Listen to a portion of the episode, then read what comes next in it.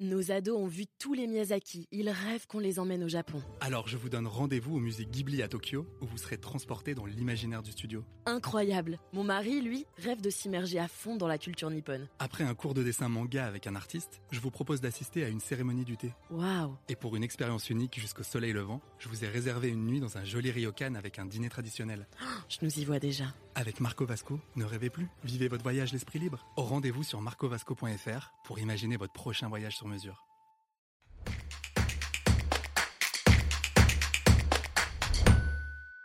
Mon locataire handicapé peut-il aménager la douche du logement sans m'en avertir?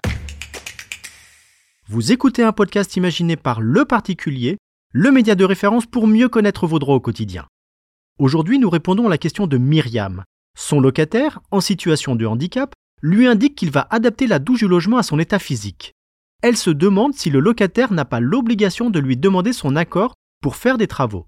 Alors à vos droits Prêt Partez Oui Myriam, bien que votre locataire soit en situation de handicap, il doit quand même vous demander l'autorisation avant de faire exécuter, même à ses frais, des travaux d'aménagement de la salle de bain. Comme pour toute demande de travaux dans un logement loué, il doit obtenir un accord écrit de votre part. La réglementation a toutefois mis en place une procédure dérogatoire pour permettre aux personnes en situation de handicap ou de perte d'autonomie d'effectuer les travaux d'adaptation du logement qu'ils occupent.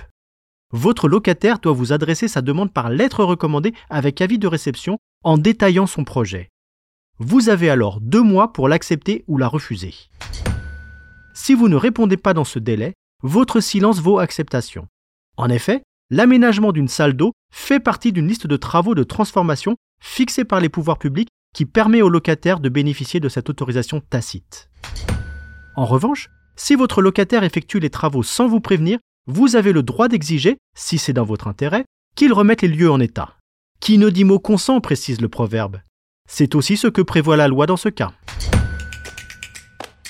Je suis Arnaud Saugera, journaliste au particulier. Merci d'avoir écouté cet épisode.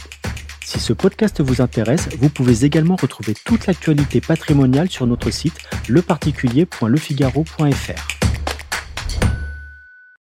Nos ados ont vu tous les Miyazaki. Ils rêvent qu'on les emmène au Japon. Alors je vous donne rendez-vous au musée Ghibli à Tokyo, où vous serez transporté dans l'imaginaire du studio. Incroyable. Mon mari, lui, rêve de s'immerger à fond dans la culture nippone. Après un cours de dessin manga avec un artiste, je vous propose d'assister à une cérémonie du thé. Waouh. Et pour une expérience unique jusqu'au soleil levant, je vous ai réservé une nuit dans un joli ryokan avec un dîner traditionnel.